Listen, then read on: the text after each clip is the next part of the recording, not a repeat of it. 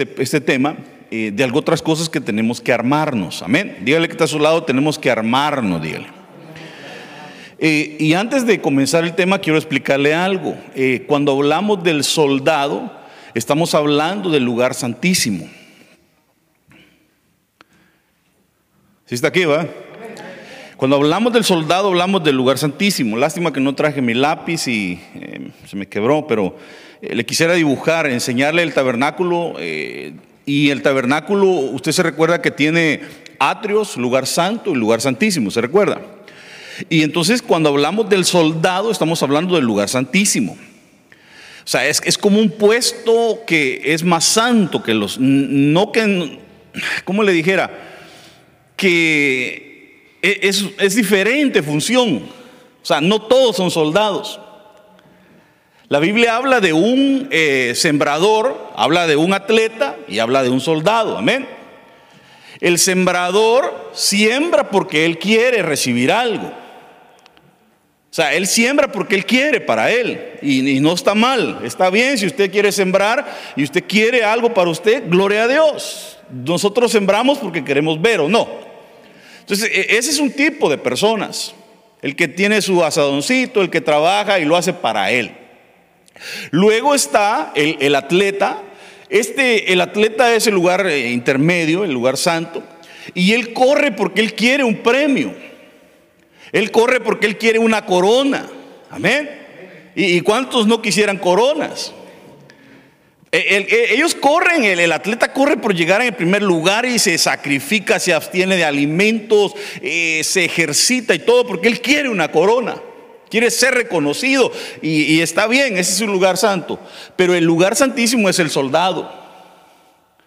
El soldado, dice la Biblia, ninguno que milita para el Señor, ninguno que es soldado, se enreda en los negocios de la vida a fin de agradar a aquel que lo, que lo llamó, que lo tomó por soldado. Entonces e, el grado mayor es el soldado porque él ya no, ya no se quiere agradar a él, ni quiere ver una corona, ni quiere cosechar, sino lo que él quiere es agradar a aquel que lo llamó.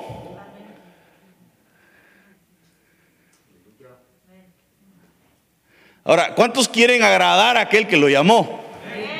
Ese es el nivel más santo que hay. El soldado, el que muere por, por lo que lo manden a hacer sin importar si le pagan o, él, él está muriendo por una causa. Él quiere agradar a aquel que lo llamó. Y aquí es donde empezamos a ver al guerrero. No todos son llamados a, dar su vida por, por, el que lo llama. Entonces eh, vemos que eh, el cristiano es llamado a vestirse de toda la armadura de Dios o sea, esa, palabra armadura se dice panoplia, fíjese, que es eh, para defenderse. Para defenderse y también estas armas son defensivas y también son ofensivas. Aunque realmente la mayoría de cosas que tiene un soldado son para defensa. Y lo único que lleva para la ofensiva es la espada o la lanza o la, la daga que lleve. Y entonces dice que esto le sirve para resistir el día malo, cuando viene el día malo. Eh, vemos también que eh, el diccionario dice que de ahí en el castellano panoplia se dice toda la armadura, toda la, la panoplia. Y se usa muchas veces, ¿verdad? Son como ayudas espirituales provistas por Dios para vencer tentaciones, para vencer al diablo, eh, entre los griegos la panoplia era el equipo completo utilizado por la infantería pesada. Y entonces aquí le puse eh, más o menos para que usted vea eh, el guerrero y los tipos de, de, cuestiones que podía llevar o armas ofensivas o defensivas que podía llevar un soldado. se habla en la escritura del casco o del yelmo. Se habla de la coraza o la cota de malla que llevaban, el cinto, las grebas, el escudo, el paves y la adarga, la espada, la daga, la danza, la jabalina, el dardo, el arco, la flecha, la onda, el hacha o la, la masa y la estaca. Curiosamente todos eh, llevaban una estaca. Usted sabe que en el pueblo de Israel todos llevaban una estaca. El Señor les dijo, van a llevar una estaca. Esa era como una arma para ellos. Y, y, esto tiene su explicación. Me recuerdo que hace mucho tiempo se la expliqué. el, el estaca sirve para ir a hacer sus necesidades y era fuera del campamento. Porque todo lo que es inmundo, todo lo que contamina, hermano, perdón hermanos, imagínense un millón de personas y, todos van al baño o no, perdón por lo que estoy hablando pues, pero esto es así, ¿va? Imagínense un millón de personas y si todos hicieran ahí adentro del campamento. Y si todos van dos veces al día al baño.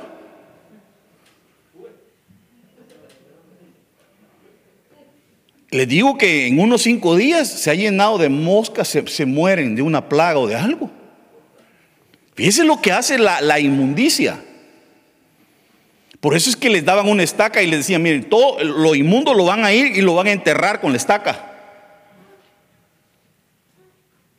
Y esa es como una especie de, de ministración de, que sirve para sacar lo inmundo del campamento. Y, era necesaria la estaca. Imagínense si no llevaran estacas, hermano. Y esa, era parte de ellos. Tremendo, hermanos. Eh, bueno, veamos entonces eh, que dice Primera de Samuel, capítulo 17, 38. Saúl vistió a David con sus ropas militares y le puso el yelmo de bronce en la cabeza y lo cubrió con una armadura. David se ciñó la espada sobre sus ropas militares y trató de caminar pues no se las había probado antes. Ah, e, e, el, que va a ser soldado, hermano, no crea usted que solo le va a dar la armadura y le va a dar el rifle y la mochila que pesa 50 libras y las botas duras y crea que ya la hizo y se va. Ellos requieren un entrenamiento. Diga conmigo entrenamiento. No crea usted que el soldado para que vaya preparado a la guerra lo, hicieron cargar la mochila todo el tiempo, se acostumbró a la bota. Imagínense si hay alguien aquí que solo usa eh, zapatos no sé qué marca y con burbujita de aire y que porque si no me lastima. Imagínense a un hermano así lo mandan a la guerra, hermano.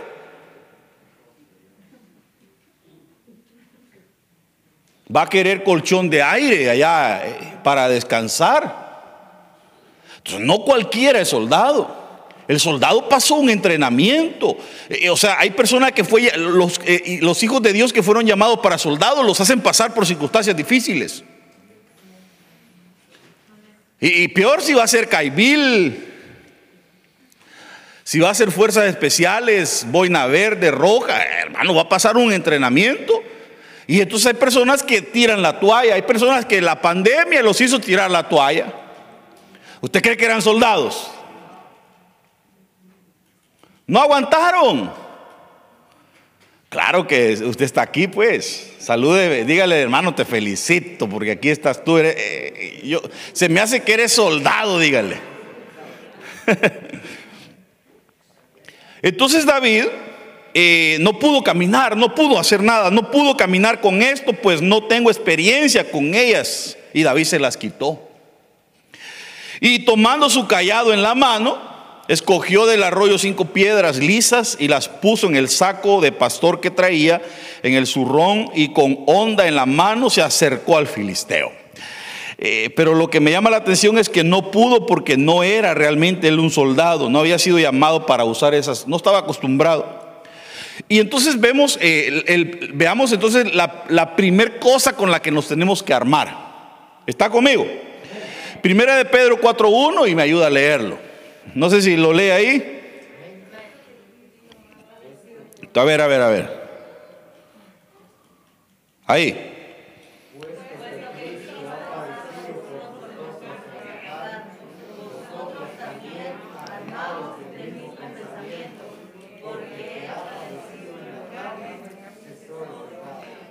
Entonces, ¿de qué nos tenemos que armar?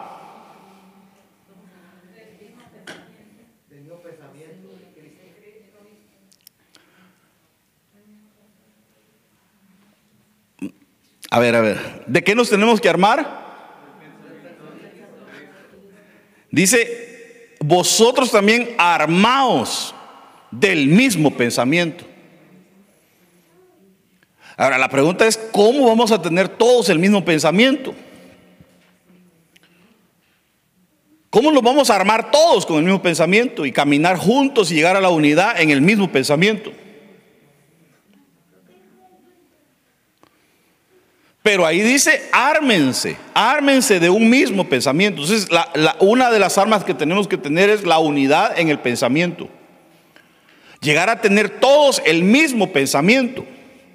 Llegar a tener todos como iglesia, como cuerpo de Cristo, el mismo pensamiento. Dice Torres Amad en 1 Corintios 1.10, ahora los exhorto hermanos, por el nombre de nuestro Señor Jesucristo, a que todos hablen de acuerdo y que no haya divisiones entre ustedes, sino que estén aptamente unidos en la misma mente.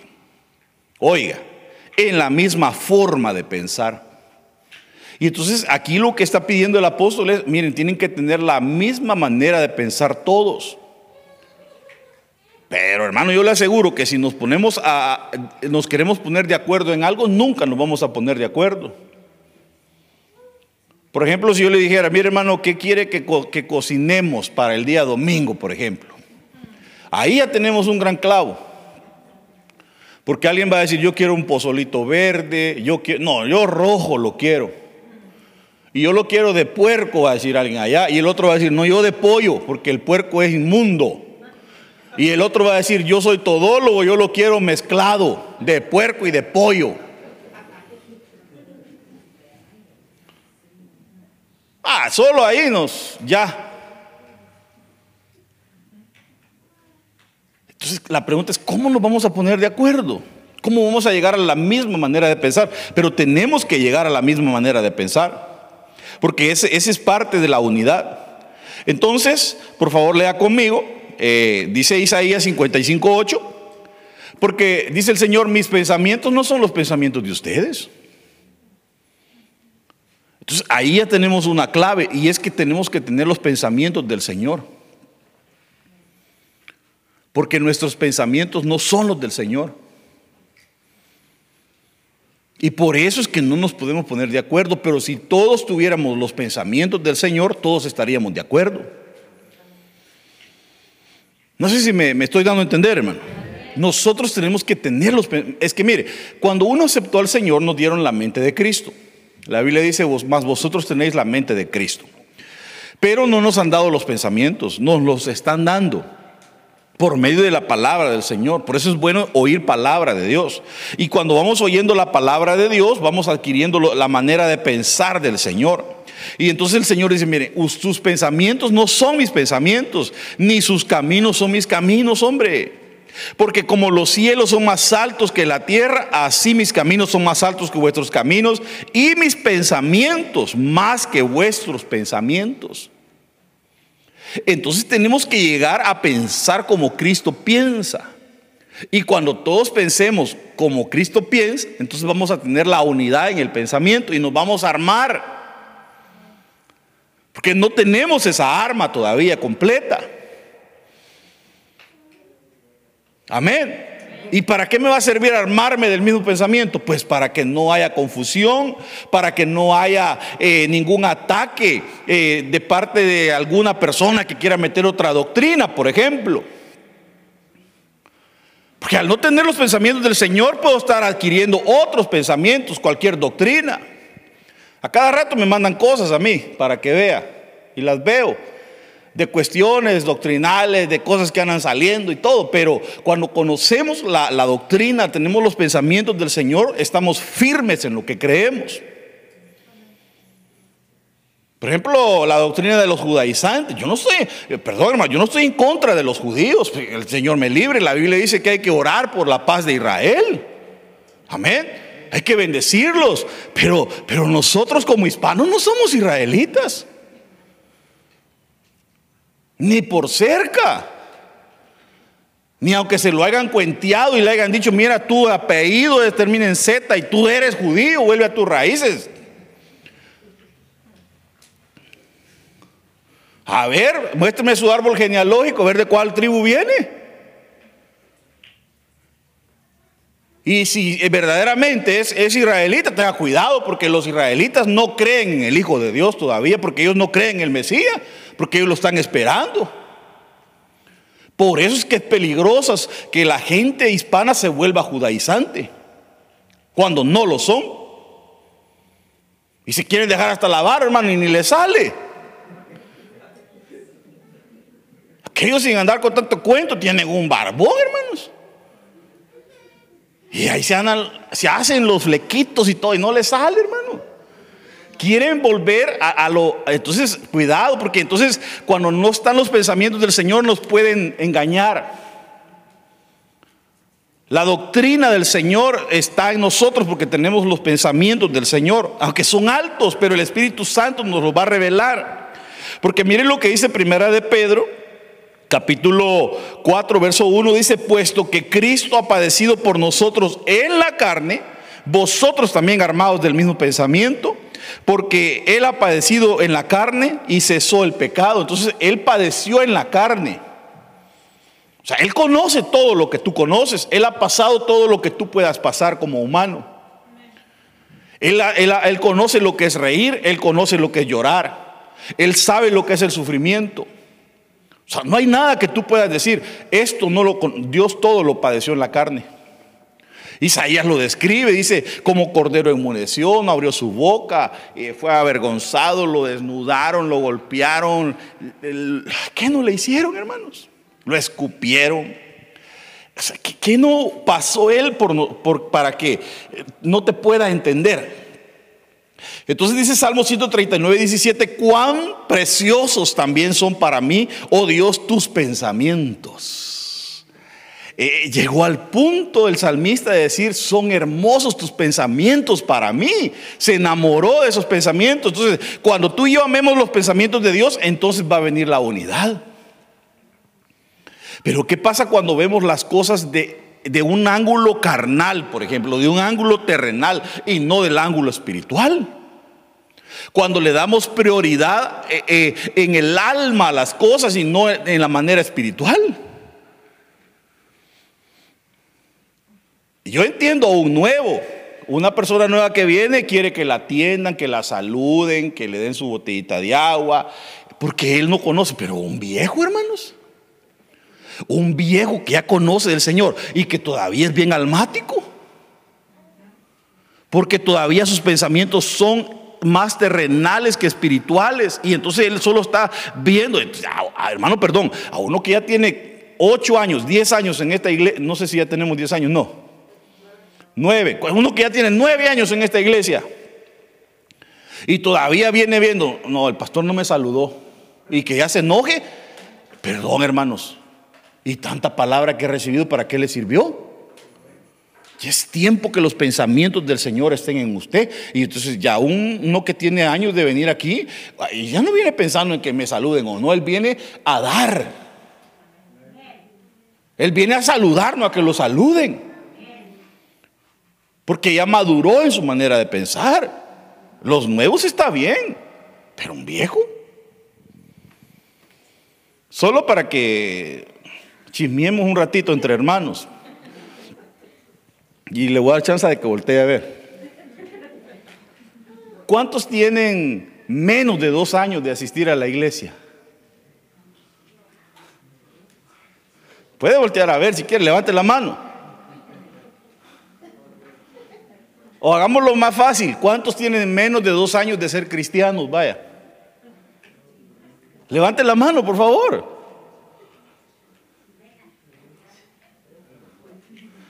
Le voy a dar más chance. Pues. ¿Cuántos tienen tres años? Vaya. Puede voltear a ver si quiere. Y algunos, yo no soy chismoso, pastor. Ah, eh, eh, bien santo, el hermano no quiere voltear a ver. ¿va? ¿Le damos otra chance? Vaya pues, ¿cuántos tienen menos de cinco años de ser cristianos? Vaya. Ah, ahí está, solo dos. Pepe. Ah. ¿Y los demás después de cinco años?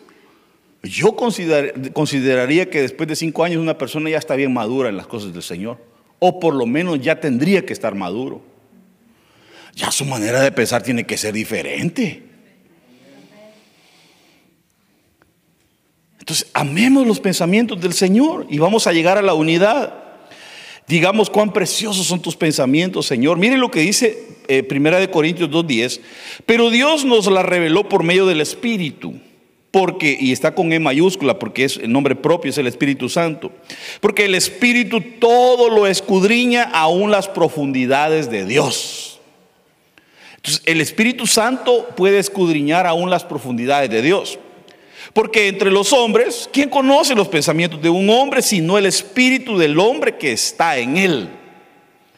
Entonces, lo único que conoce nuestro pensar dentro de nosotros es nuestro propio espíritu.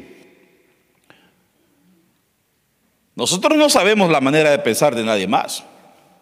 Yo ahorita podría estar diciendo que, que atentos están los hermanos y tal vez el hermano está pensando en otra cosa. En la vacuna. Hijo, ya viene la segunda dosis. Y me dijeron que la segunda dosis pega más fuerte. Yo pensé que el pastor iba a hablar de otro tema. ¿Y por qué tengo que hablar de otro tema si la iglesia no se ha cerrado? Si yo he estado predicando y predicando solo el ratito que me enfermé y que casi me muero y gracias por, por estar pendiente de mí, pero de ahí yo he seguido. Si no se conectó es porque usted no quiso, pero hemos estado ahí. O sea, la iglesia no se ha cerrado. Yo tengo por qué venir a darle un tema especial. Bienvenido, amado hermano, a esta iglesia que te ama. ¿Y cómo decía el corito? Solo los que son más viejos en el Evangelio se tienen que poder. Bienvenido a la iglesia que te ama. A la iglesia de Cristo Jesús y tu corazón.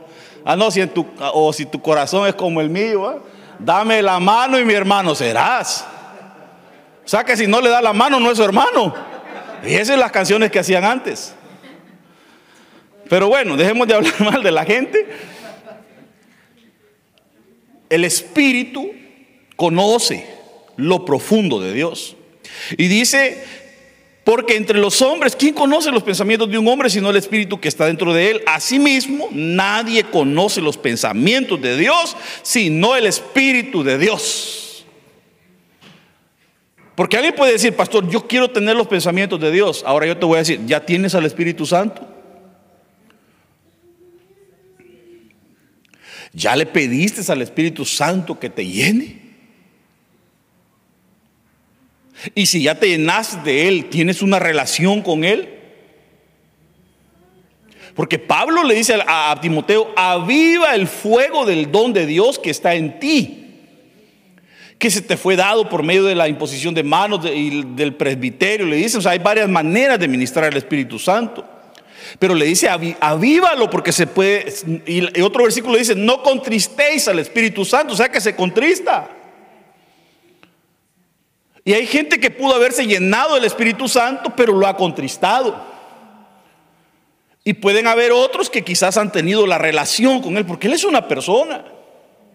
Y entonces cuando tú tienes al Espíritu Santo, le tienes que decir, muéstrame, revélame los pensamientos del Señor, y Él te los va a revelar.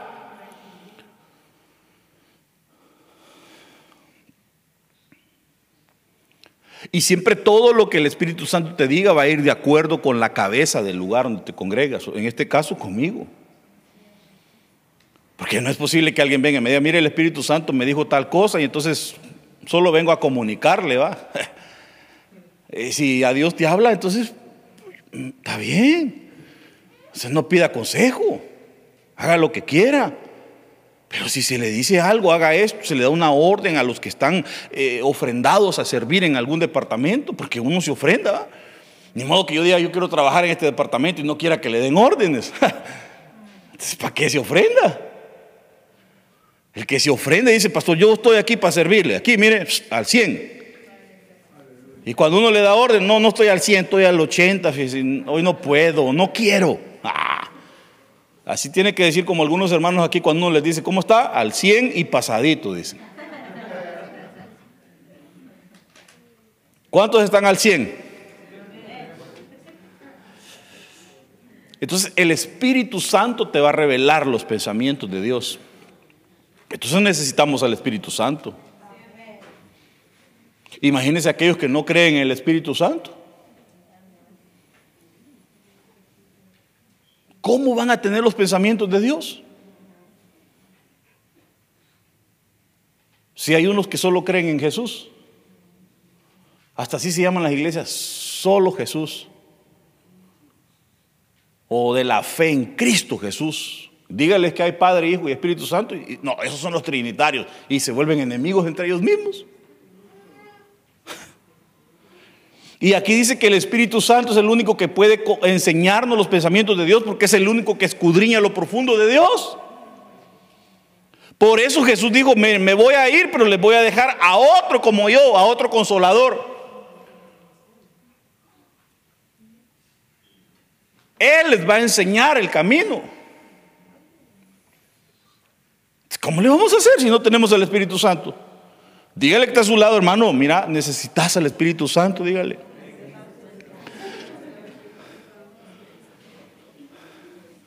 Ah, no, pastor, porque eso de hablar en lenguas y eso a mí me da miedo. Yo creo que eso es de loco. Yo no creo en eso. Bueno, entonces, ah, está bien pues, pero el Espíritu Santo da dones.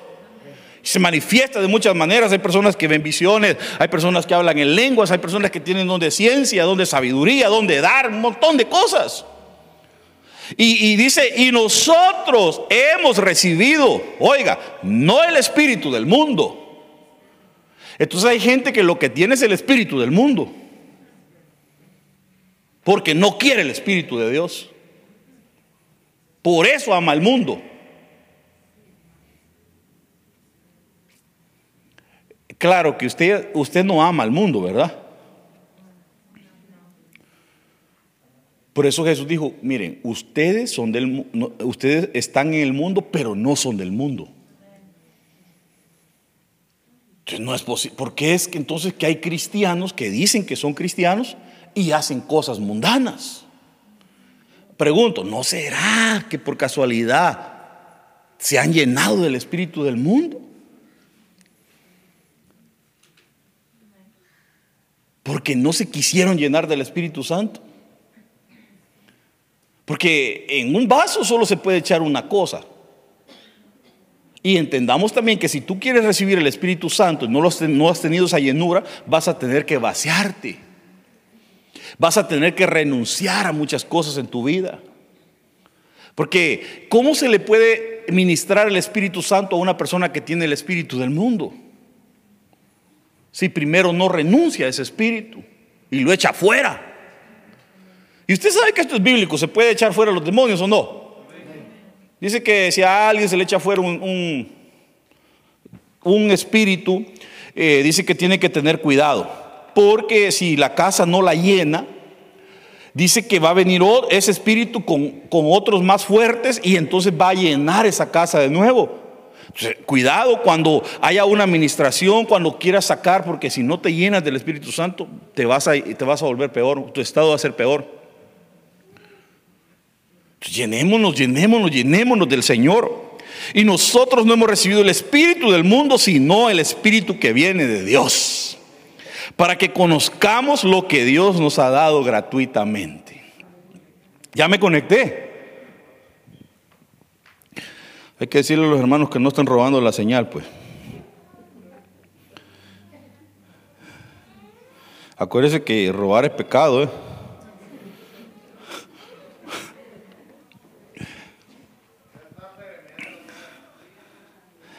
Bueno, eh, en lo que yo avanzo, Dice, cuán bienaventurado es el hombre, o sea, bienaventurado es doble bendecido, que no anda en el consejo de los impíos, ni se detiene en el camino de los pecadores, ni se sienta en la silla de los escarnecedores. Y oiga lo que dice, sino que en la ley del Señor está su deleite, en la palabra de Dios está su deleite. ¿Cuántos aman la palabra de Dios? ¿Cuándo fue la última vez que leyó la Biblia? Pastor, la amo tanto que la tengo guardadita, fíjese, la Biblia.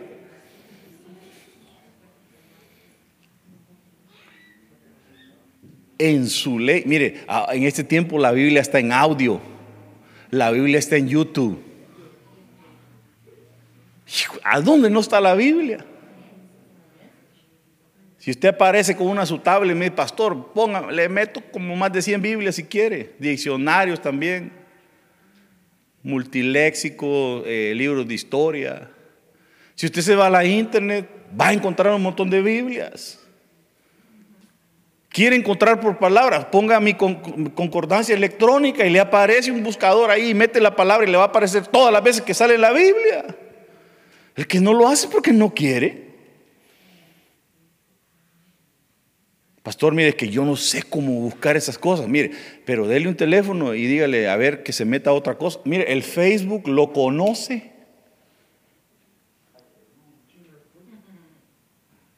Así le puchan y, le, y, sabe dar like, corazoncitos, caritas bravas, fomenta. Ahí no tiene problemas. Amén, pastor. Gracias, hermano. Por lo menos la hermana es honesta y está conmigo aquí, los demás.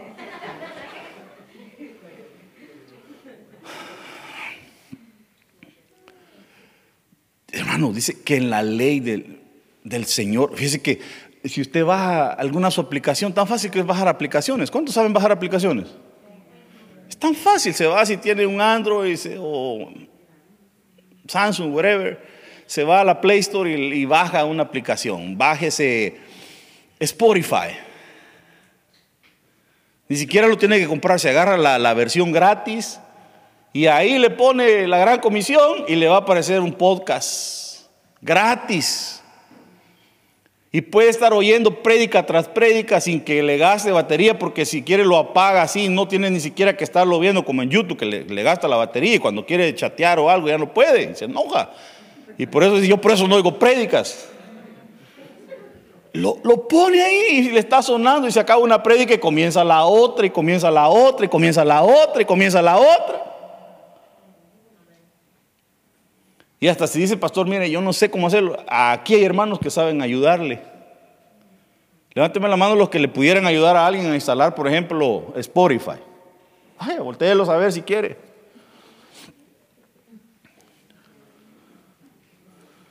Tenemos tanto para, y si usted quiere irse al website y meterse a la página de internet de la iglesia, hasta puede bajar los temas si quiere en PDF, puede verlos de YouTube desde ahí que ya puse el tiro a los hermanos porque se me estaban quedando, pero hay que seguir entrando en eso, no hay que dejar. Hay tanto para amar la palabra, el que, hay personas que ya no podemos poner excusas. Yo le entiendo en, eh, eh, allá en los, ¿cuánto fue que Martín Lutero en el tiempo de la reforma? 1800 era, ¿no? ¿A un hermano biblioteca aquí? En ese tiempo la Biblia la tenían solo en, la, en esas lenguas muertas, en latín, en, hebreo. Solo ellos la leían. Abeus, padres, y no sé qué, y se aventaba la, el sermón, y los otros, amén, y ni sabía qué les decían. Hasta que apareció uno que empezó la reforma que se llamaba Martín Lutero, y como acababan de empezar la cuestión, la reforma de la, de la, eh, del cuando printeaban, hombre, de la imprenta. Y viene Martín Lutero y se avienta la primer, la primer versión, hermanos, en alemán en, en 1500.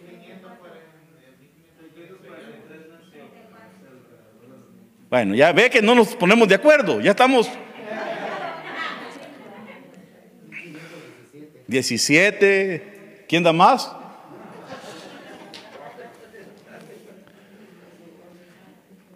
Y entonces se avienta la primera versión, me parece que en alemán.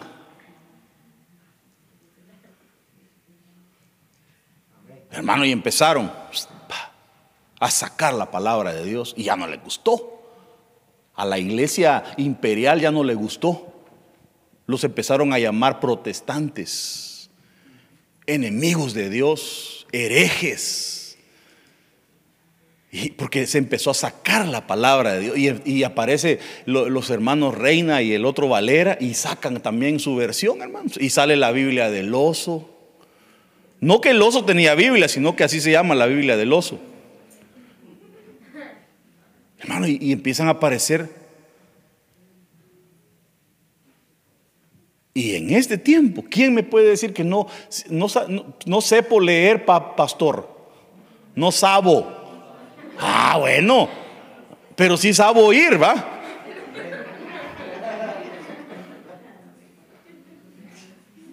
Óigala. Ah, es que I don't speak English. Usted habla náhuatl, en náhuatl también está la Biblia. ¿En qué idioma no está?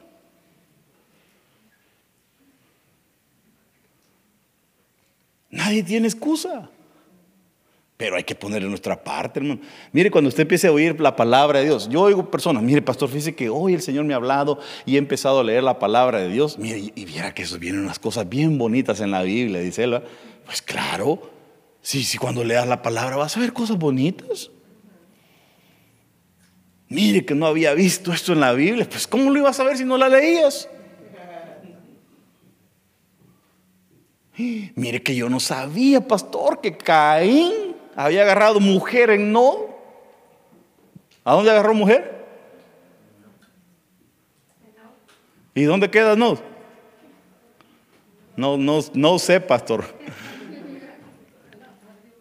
A la par de un lado. Y ahí hay un montón de cosas que, que, vas a ir viendo porque te vas a ir enamorando y los pensamientos del Señor se van a ir penetrando en tu vida. Y entonces de repente nos vamos a poder poner de acuerdo.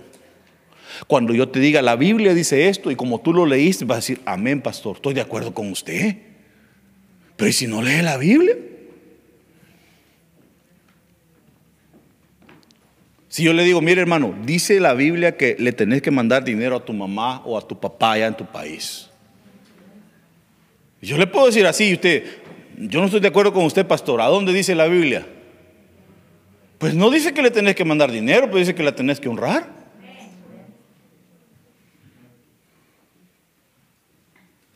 Ah, no, pero es que es que mi madre, mi papá se murió y ahora tiene otro marido, entonces yo no le voy a mandar.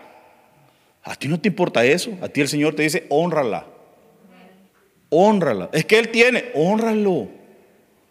Honrelo. Ese, ese es el mandamiento, honrarlos.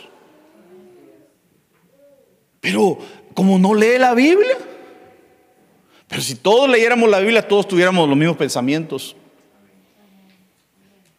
todos supiéramos ya que chismear es pecado, por ejemplo. Pero hay hermanos chismosos porque no leen la Biblia, porque si leyeran la Biblia dijera, los chismosos no, no, no, dice así, no dice no heredarán. que pásenme esa Biblia, no la tengo. Podemos irnos poniendo de acuerdo si, leemos la palabra de Dios. Porque dice que en la ley del Señor está su deleite y en su ley medita de día y de noche. Oiga, medita. Anda meditando. ¿Cuántos alguna vez han meditado? Hay unos que meditan con la yoga, ¿va? Mm. Y se tiran ahí, hermanos. Pero imagínense meditar en la palabra de Dios. Cuando tú agarras un versículo y empiezas a meditar en él. Mm, y esto entonces empiezas a ver un versículo. Dígame algún versículo, por favor, que se pueda. No importa que no me dé la cita bíblica con que me lo diga. Más fuerte, no lo oigo. Ok, eh, veamos ese. ¿Cómo cree que se puede meditar en ese versículo? Todo lo puedo en Cristo que me fortalece. empiezas tú a decir, bueno, si en Cristo es que, es que lo puedo porque me fortalece. Entonces, si no estoy en Cristo, no tengo fortaleza. Entonces dices tú, bueno, entonces quizás por eso es que me siento débil. Pero luego el Señor te da otro versículo y te dice, diga el débil, fuerte soy. Ya tienes dos versículos. Y ahí le manda otro el Señor, le dice, porque en medio de, tu debilidad se perfecciona mi poder, le dice el Señor. Ya tienes tres.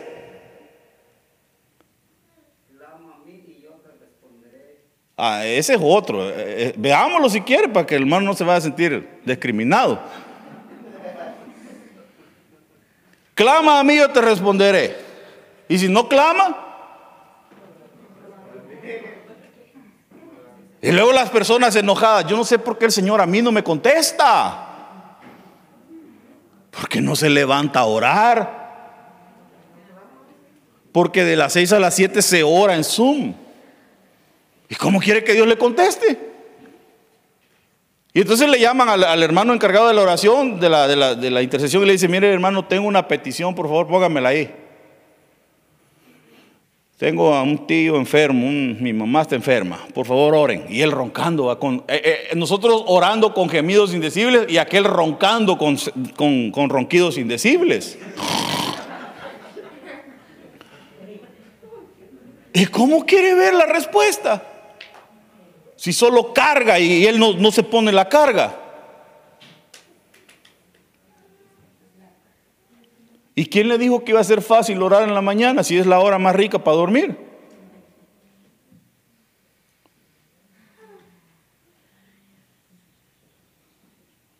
¿O no, o no cuesta?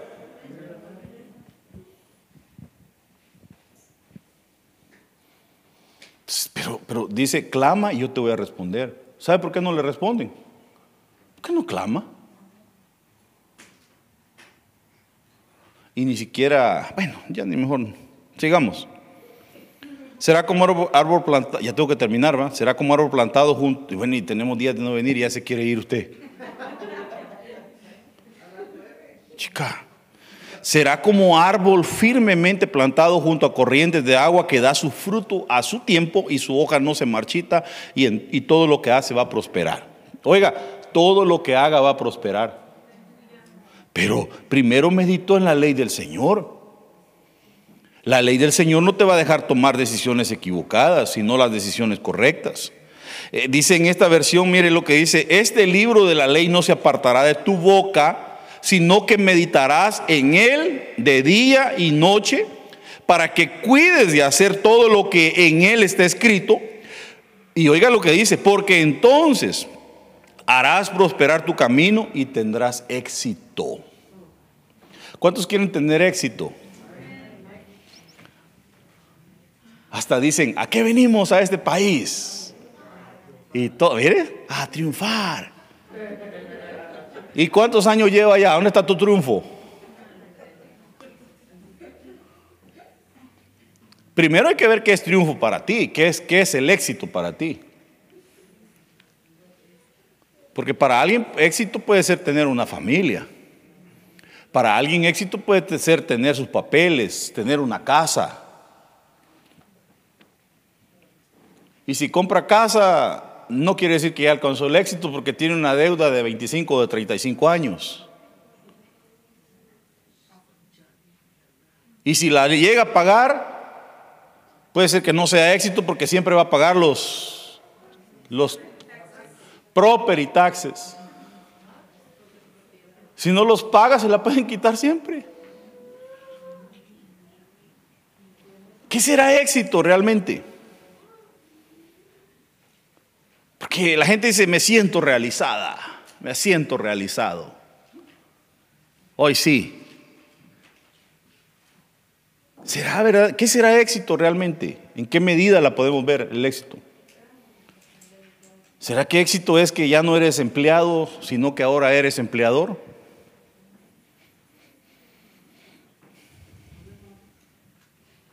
¿Ya eres inversionista? ¿Qué será éxito? ¿Y qué va a pasar cuando te mueras? ¿Te vas a llevar tu éxito? Entonces, pero aquí dice que vamos a tener éxito. Dios quiere darte éxito. Dios quiere que logres las cosas en esta tierra y que seas bendecido, amén. Pero primero tienes que meditar en la ley del Señor. Tienes que tener tus prioridades en orden.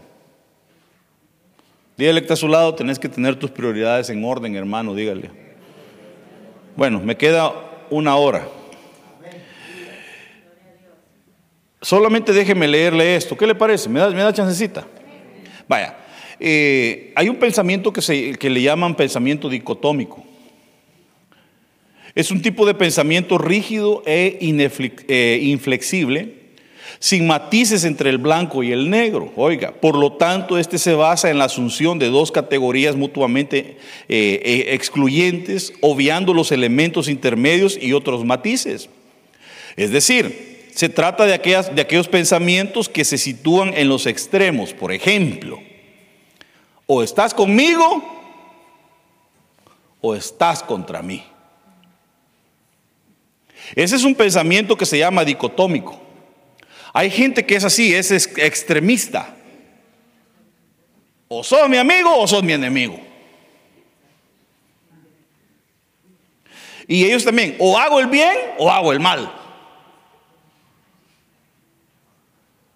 Yo oí un testimonio de alguien que no daba sus diezmos porque el papá lo ministró y le dijo, si, si un día le vas a fallar al Señor, mejor no los des, le dijo. Y entonces mejor no los daba. Y ya llevaba años hasta que tuvo que haber recibido una administración de tantas administraciones que se hacen, ¿verdad? Y el Señor lo confrontó y yo ni me acuerdo quién es, pero me acuerdo del testimonio. Ahí si alguien por ahí se acuerda, me, recuerda quién es. Amén. No levante la mano ni grite yo soy, va, pero... Como dice el burrito de ahí en el... Pick me, pick me. no, no, no, no. una mala administración, fíjese. Porque le dijeron, si le vas a fallar al Señor, mejor no lo haga. Entonces el hermano dijo, mejor no lo hago. lo más fácil, ¿no? Fíjese. Hay gente que es extremista. O hago o no hago. O lo hago bien o mejor no lo hago. Porque no intenta. Eh, eh, dice, todo o nada. Ahora o nunca. Ese, tipo de pensamientos son, son, son tremendos, hermano, porque no dejan a las personas hacer las cosas.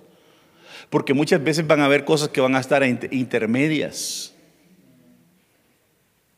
Hay que, hay que entender eso, o sea, el pensamiento no puede ser tan rígido. Mire este otro pensamiento, ya voy a terminar, tranquilo. Cuando creemos vehementemente que algo puede salir mal, nuestra mente apoyará esta idea y nos recomendará abandonar en nuestro empeño con pensamientos como, seguro que va a salir mal. Hay gente que no pone un negocio porque dice, ¿y si me sale mal? Y ahí ya no lo puso. ¿Se recuerda la vez pasada que le hablaba de este presidente? ¿Quién fue? Lincoln creo que fue, ¿no? El, mm, el que estuvo, se lanzó para presidente. La vez pasada le, comenté la historia, se me olvidó cuál presidente fue. Y se volvió a lanzar y se volvió a lanzar. Y me parece que como la octava vez quedó. Lincoln era. Ya bien viejito, pero quedó. ¿Quién era?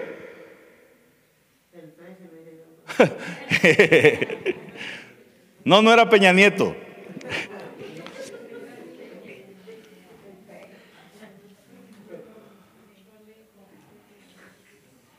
Lincoln, ¿verdad? Nunca se rindió, hermanos. hay gente que fracasa una vez porque le fue mal en un matrimonio y se divorció, ya no se quiere volver a casar. Y tal vez el que le estaba dando el Señor ahora sí era el príncipe azul que quería. Aunque dicen que ya no hay azules, solo verdes. Pero, entonces, fíjese, eh, eh, eh, aquí empieza, seguro que me va a salir mal. O empieza a decir, no valgo la... Ay, si, es Dios, contéstele. Empieza a decir, yo no valgo para esto. No me lo merezco. Tal vez tiene línea directa. O dice, no merezco la pena intentarlo. Inténtelo. Un día esto le llamé a un hermano y me dice, es que estoy en la escuela y, yo dije, en la escuela, qué raro, ¿qué, está estudiando? High school me dijo. Wow, dije yo. Nunca es tarde para hacer las cosas. ¿No será que hay cosas que las has dejado a medias y ya te sientes viejo y crees que no las puedes terminar? Todavía puedes. Quizás ese tipo de pensamientos tú mismo te ministraste. Y, hermano, y tal vez Dios quería que tú hicieras esas cosas. E, entonces en el año de la recuperación vas a tener que retomar esas cosas. Recupera lo tuyo. ¿Cuántos quieren verdaderamente recuperar cosas este año de la recuperación? Todavía puedes. Demuéstrale a tus hijos y déjales un camino que ellos vean que, como padre o como madre te esforzaste. Y que puedan ver eh, en ti algo donde ellos puedan decir, yo quiero ser así. Pero hay que esforzarse, hermanos. Que se vaya todo temor de nuestras vidas. Ay, bueno, y aquí hay un montón de cosas, pero le voy a leer el último nomás. Hoy sí. Los pastores no mentimos.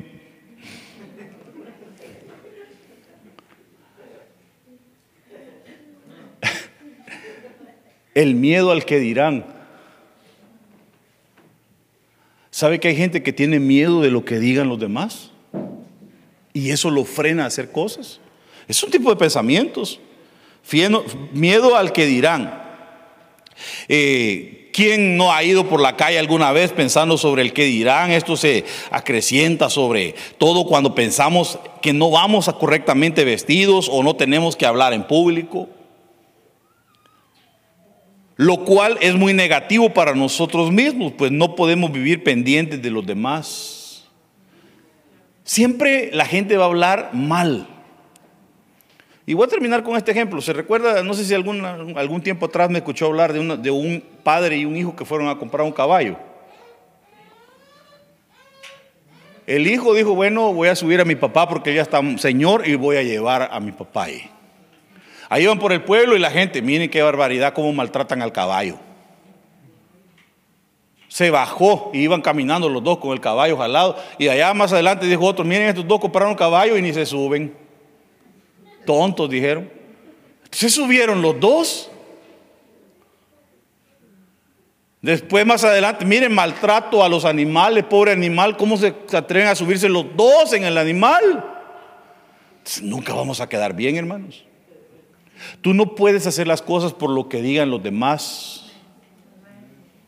Tú hazlas porque tú te vas a sentir bien y vas a agradar a Dios. Pero al final Claro, no vas a hacer cosas malas diciendo a mí que me importa la gente. No, no, no. Como hijo de Dios no podemos hacer vituperar el nombre del Señor. Pero hay cosas que, que, no vas a quedar nunca bien. O sea, tampoco no vas a estar haciendo algo malo. Y a mí que me importa, ¿verdad? No, no, no, no. Sí te importa. Peor si eres de la iglesia, hermanos. Porque mire, lamentablemente a mí me han hecho tantas llamadas y me dicen, fíjese que fulana de tal que va a su iglesia, me dicen, nos debe. No me quiere pagar.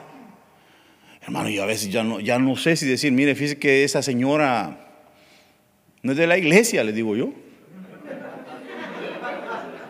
Fíjese que esa vez que salió en el video, porque la vimos en un video, me dice, esa, de casualidad, esa ese día llegó porque habíamos hecho comida y llegó a comer.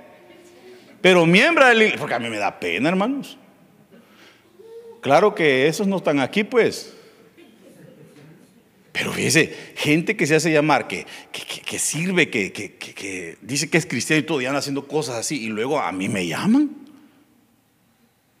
A mí me da pena. Entonces, hay cosas que sí nos tienen que importar, pero hay otras que realmente eh, no te tienen que importar, hombre. ¿A ti qué te importa si, si te dicen, ay no, es que usted para qué sube arriba a cantar si ni canta bien, parece la chimoltrufia, reprendo y reviro en contra, dígale. Cuando a usted lo pongan a trabajar en algo, hágalo y no esté diciendo, ay, pero ¿por qué me pusieron? ¿Será que lo voy a hacer bien? ¿Será que usted hágalo si se le está poniendo es porque usted sabe hacerlo? Es porque lo va a hacer bien. Ahí sí que no le importa lo que la gente diga. Usted diga, yo quiero agradarte, Señor. Y ya cuando usted canta allá arriba del Señor, dice, qué bonito canta.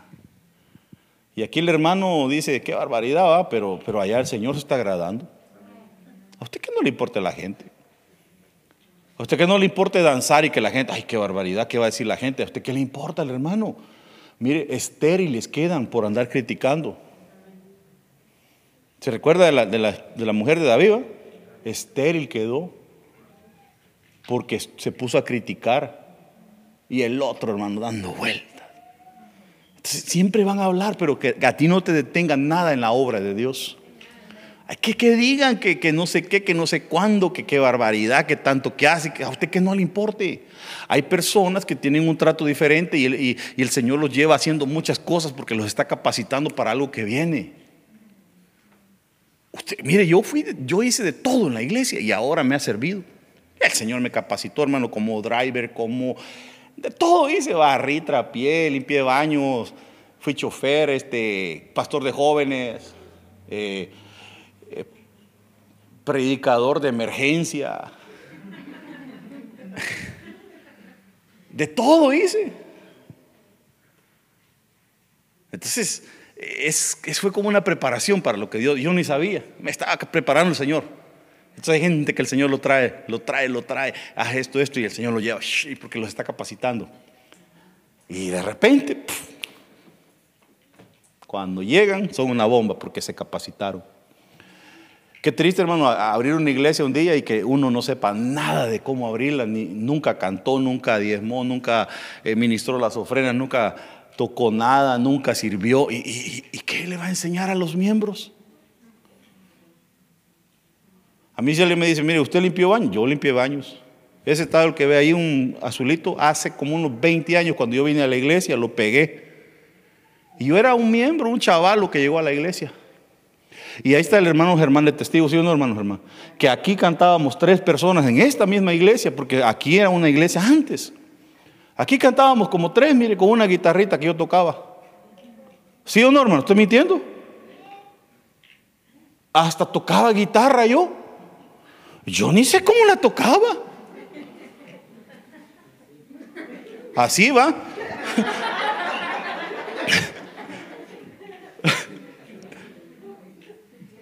Y toqué bajo también. Por muchos años y el chavo me decía, echale flaco, que sos bueno para tocar, me decía. Hermano. En ese tiempo estaba flaco, pues.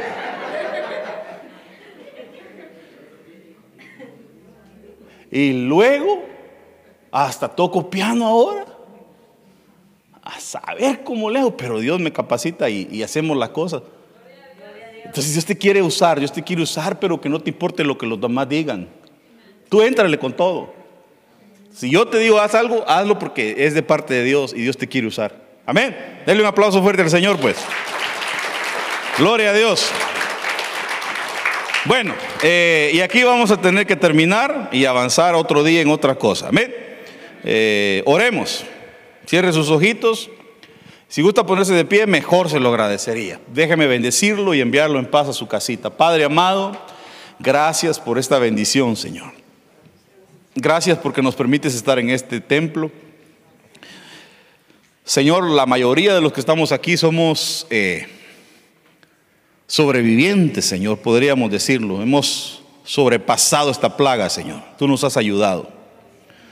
Muchos hemos estado enfermos, otros, Señor, pues, tú los guardaste, pero, Señor, de alguna manera el enemigo quiso hacernos pedazos, pero tú nos has guardado y nos has sostenido. Y aquí estamos, Señor, nuevamente diciéndote, Señor, heme aquí, Señor. Algunos flaquearon, algunos han necesitado, Señor, mucho de ti, de tu presencia. Pero hoy te suplico que les des un nuevo aire, Señor. Que venga un reinicio sobre aquellos que se han sentido, Señor, solos, abandonados. Eh, no sé, Señor. Cualquier ataque lo echamos fuera de nuestras vidas en el nombre de Jesús.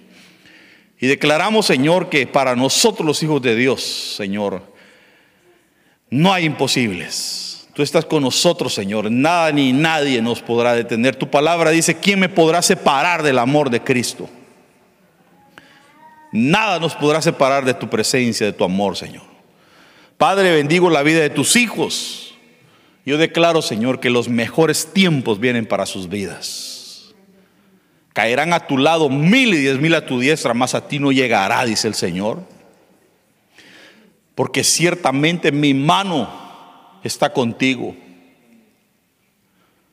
Yo soy el que te sostengo, dice el Señor. Padre, gracias, gracias, gracias, Señor. Bendice la vida de tus hijos que están en sus casas hoy, Señor. Quizás no pudieron venir, pero yo sé, Señor, que allí donde están, Señor, tú les has hablado también. Bendícelos. Que el Señor bendiga tu casa, mi amado hermano. Que el Señor bendiga tu mesa, hijo. Que nunca te falte. Que la bendición de Dios sea creciente cada día sobre tu vida tanto como en lo espiritual como en lo económico. En el nombre de Jesús te bendigo y te envío en paz y le pido al Señor que, que te dé nuevas fuerzas para avanzar. En el nombre de Jesús, en el nombre de Jesús, amén, amén y amén.